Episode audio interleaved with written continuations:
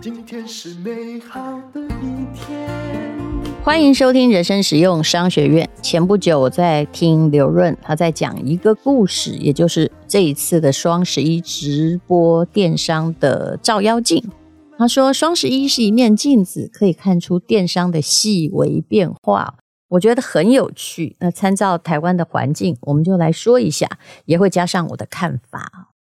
他说呢，嗯，这双十一的时候啊，电商行业的销售额第三季哈比前两季多了百分之六十，而房地产呢，它的确是没有很好。第三季的商品房就是卖出来，他们叫做新屋销售了，是下降了五趴左右。当然，五趴也不是一个太不好的数字。房地产是这样，我之前讲过，大家都是买涨不买跌。如果你预期跌的心态很大，那大家就会一起在那时候缩手，不管是他有没有真的需要房子。但是呢，涨的时候，因为预期会涨，大家都在追。所以，如果你希望，哎，地保的价格只剩下二分之一，那么，呃，你会买吗？答案是你有钱也不会买。但是在涨价的时候，你会却会觉得，哎呀，人家一百多万都涨成两百万、三百万，那我现在这时候不买会变四百万呢？这就是人同此心了。大陆的直播电商最近有发生什么样的状况呢？首先呢、有一个东西叫做全网最低价。当然，台湾如果这样讲的话，你还是很容易搜寻到全网不是最低价，因为有品牌的差异嘛。可是现在大陆有个问题，就是有一些很知名的主播，他用的被视为是不正当竞争。怎么说呢？像李佳琦，他会被京东的。行销人员指认呢，就是说他会一直在做底价协议这样的垄断行为，也就是假设这个东西一百块卖五十块，但是只有我能够卖五十块，那你必须跟我签约，一年之内，如果你有任何的地方卖低于五十块的话，你要赔我钱。其实你是可以口头跟他说，可是要人家签约这件事情，看起来就是不那么正当，有一点强迫。还有我们讲过的生意很好的小杨哥，我也觉得他们的直播真的蛮有趣的，相当爆笑。他也跟人家签协议，也就是说会签说保价合同，就现在呢，一百块你只能在我这里卖五十块，如果你违约的话，哈，这一年内你还在别的地方卖跟这个一样价钱或比较低的价钱，那你必须赔偿我一百万呢。当然，这个世界就是，呃，人越多的声音越大嘛。粉丝量越多，销量越大的头部主播，对于品牌的话语权，他会很大。有时候呢，他会要求品牌破价，有时候会要求控价半年。那我自己也不太好意思说，比如说我们的电商也会要求品牌说，你是不是可以便宜一点，因为这样消费者才能赢嘛。但是如果你真的觉得，嗯，这个。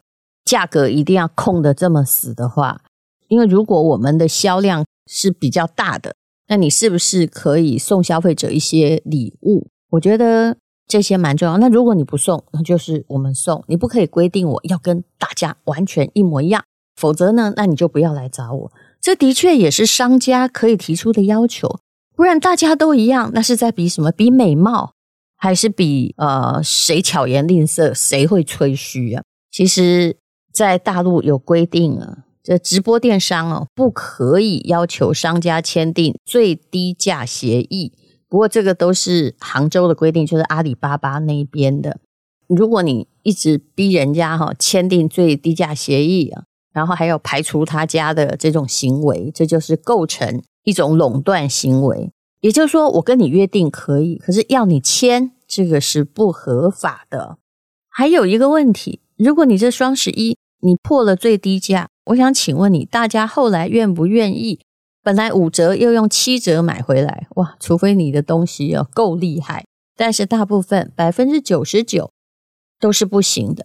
还有直播里面的超低价产品本来就很多，它会导致谁也不赚钱呢？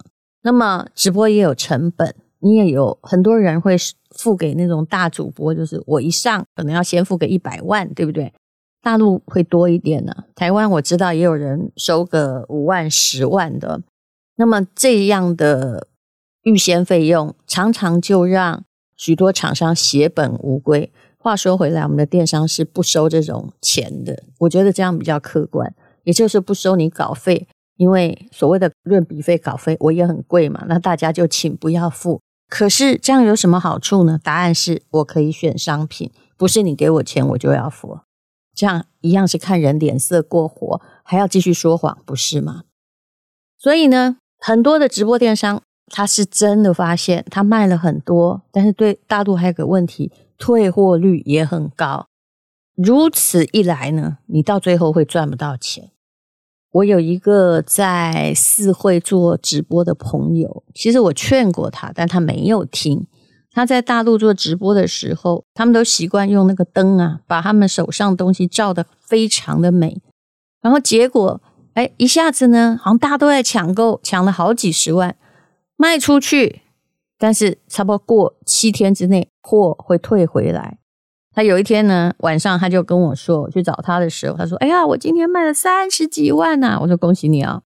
到了第二天早上，说：“啊，今天在公司退货接不完。”一次呢就退了这个二十几万，所以退货率是非常非常高的。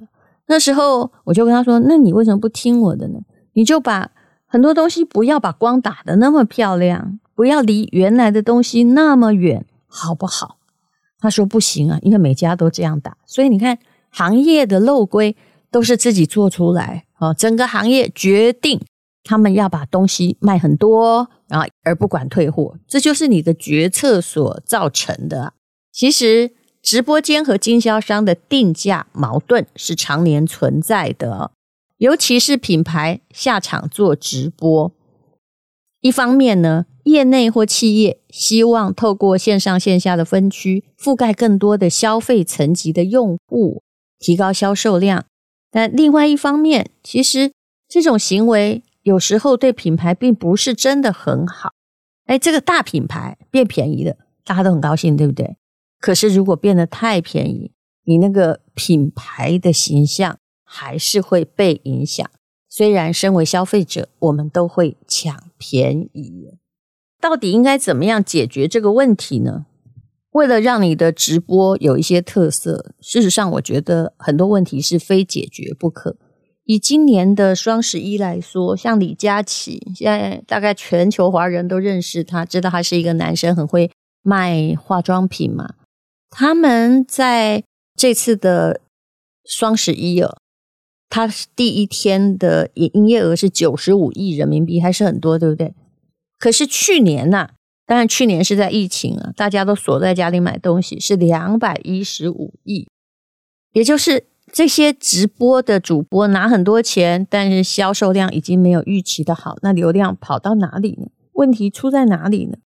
原因就是流量其实已经不够分配了，已经饱和了。这种感觉就跟出租车已经饱和，所以大家抢不到生意一样。因为每一个人都在做主播，虽然旧的主播。他是有他的受欢迎度，还有谈价格，帮消费者谈到比较低价的价格的能力。可是人们还是喜新厌旧的，太多人出来做主播了，很多品牌不做不行，很多直播间在增加。那每一个直播间在线的人数慢慢减少，除非你又花钱去串流去买哦。还有因为通货膨胀啊，产品的单价也提高了。基本上，人力就是一个越来越贵的成本，所以会影响到产品的售价。能够把东西卖到很好很好的，已经没有疫情的时候来得容易了。目前做直播对于大品牌而言不是那么的困难，可是呢，如果你今天是一个创业者，你的品牌缺乏声量，资金实力也不是很多，那你如果不用低价来行销，你会不会很困难呢？当然很困难。如果你自己没有知名度，就不要自抬身价。那通常你不是第一品牌，都只能打低价竞争。还有，我觉得大家也不必急着去学说哦，我怎么样直播卖很多钱呢？因为啊，别人是别人，你是你，你去学那个头部主播，其实有时候是画虎不成反类犬。那么第二点呢，它在于你卖的品牌，如果跟别人都一模一样，你流量又不比别人，那为什么别人要来跟你买？你不可能说，哎呀，我要卖的比李佳琦便宜呀！你是谁呀？谁要管你这件事情？只要你很小，你取得的任何东西的成本就是高的。那现在的，如果你要当直播的话，其实我知道，我是想到了一个办法，也就是护城河很重要。你要依赖自有供应链的能力。你必须有一些自营的品牌，不是你自己做品牌哦。比如说，嗯，如果要以我们公司而言，我们的确是有一些品牌只跟我们合作。那为什么跟我们合作？因为这些品牌，好，比如说迪化街的老店家，他自己没有办法做供应链，他没有足够的人力，他的产品呢，能够供的分量也不是很多。那我们公司有。发货的部门，那有自己的供应链，所以可以帮他做整合。他事实上只要把产品交给我们就可以。这品牌不是我们的，但是它本身已经有相当的历史，哎，就比较容易了。还有呢，像比如说我们公司有的中医药大学的益生菌。还有优活原力的维他命，其实发货的供应链是在我们公司，而不是在品牌方。他们也觉得这样子非常好管理，于是他们也愿意让出了一些比他们官网合宜的价格。当然，这个要很小心哦，有些时候你就是会被抗议得很惨很惨。如果你现在想要做网红带货、做直播，只有一套打法，基本上呢也会死得很惨。我现在看到很多人在做电商，也就是有一个头部主播啊，下面养了一堆小主播啊，或者是家庭主妇兼差的，然后把货分给你们，文案帮你写好。你们每个人呢，如果能卖个三个五万，找一百个就会变三五百万，是不是比我自己出力来的容易呢？但是你也不用想得太天真，因为人是不好管理的。那万一大家赚不到钱呢？其实大家能够，只要你很小，你能赚的钱非常非常的有限。那如果有些电商又跟人家收了加盟费，你付出了加盟费，但是却赚不到那些钱，这种状况不就跟以前的传销很类似吗？当你的流量的号召力不够大的时候，我建议大家，就算做直播，还是要去有你自己的。不是叫你成立品牌，而是找到你觉得适合你做的商品，而不要跟着一大群电商，然后当人家的乌合之众，在那里用力，甚至付一大堆钱给人家，啊，就好像加盟店的概念这样子。直播当然有一些，嗯，你可以做得到的地方，答案就是你要做跟别人不一样啊。呃，现在呢，很多人会集中在诶某个产品，你特别熟悉，比如说你很会生小孩，那你现在就都是婴幼儿产品，大家也会认同你。像我，呃，有个朋友生个孩子很可爱，问我说可不可以接我当模特？我说可是我没有婴幼儿品牌，因为我离这个太远了，我就不要以为自己什么都可以，反而你这个老人商品来找我，说不定我还比较厉害一点点。所以你要考虑到自己的差异化，还有呢，价格和赠品的差异化。举个例子来说，比如说小米在卖手机的时候，它其实价格是统一的。直播和线下就实体商店同样卖人民币四九九九，可是直播间送的是无线的充电器，那线下的小米送的是充电宝啊，就是不太一样的东西。所以就看看你。就价格一样，但是用赠品来区隔，这样子比较不会伤害到那个品牌的价格。直播现在已经死掉很多，退货呢也真的光邮费也会打死人。就算你有你自己的供应链，所以你更需要不一样。不要期待啊，一次做的时候，哇，就是业绩突破几百万，跟头部主播一样行。其实现在很流行的就是货找人，你的直播要有你自己的特色，呃，大家要喜欢看到你，而不只是看到你手上的价格变成最低价。无论如何，直播电商的红利现在没有你想象那么多，但是绝对不意味着它的红利完全消退。以前的模式不一定奏效，可是新的玩法在产生，所以这还是一个非常具有想象力的地盘，还有赛道。那也欢迎你的加入，因为直播跟 Podcast 一样，它就是不同的星球，看谁有吸引力，谁去造访。你去把别人 K 掉都是没用的，所以大家也不必再用网络上黑别人的那一套。其实我对于那种。用黑别人想要自己上位的，在演《甄嬛传》的生意，我其实都是相当不齿的，因为我知道那样在网络世界也还真的没有效。谢谢你收听人生实用商学院。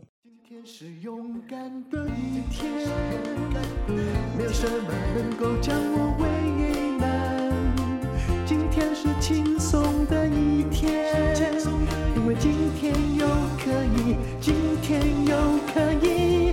好好吃个饭，做爱做的事，唱我爱唱的歌，吃我想吃的饭，尽量过得简单。做爱做的事，唱我爱唱的歌，吃我想吃的饭，尽量过得简单，尽量过得简单。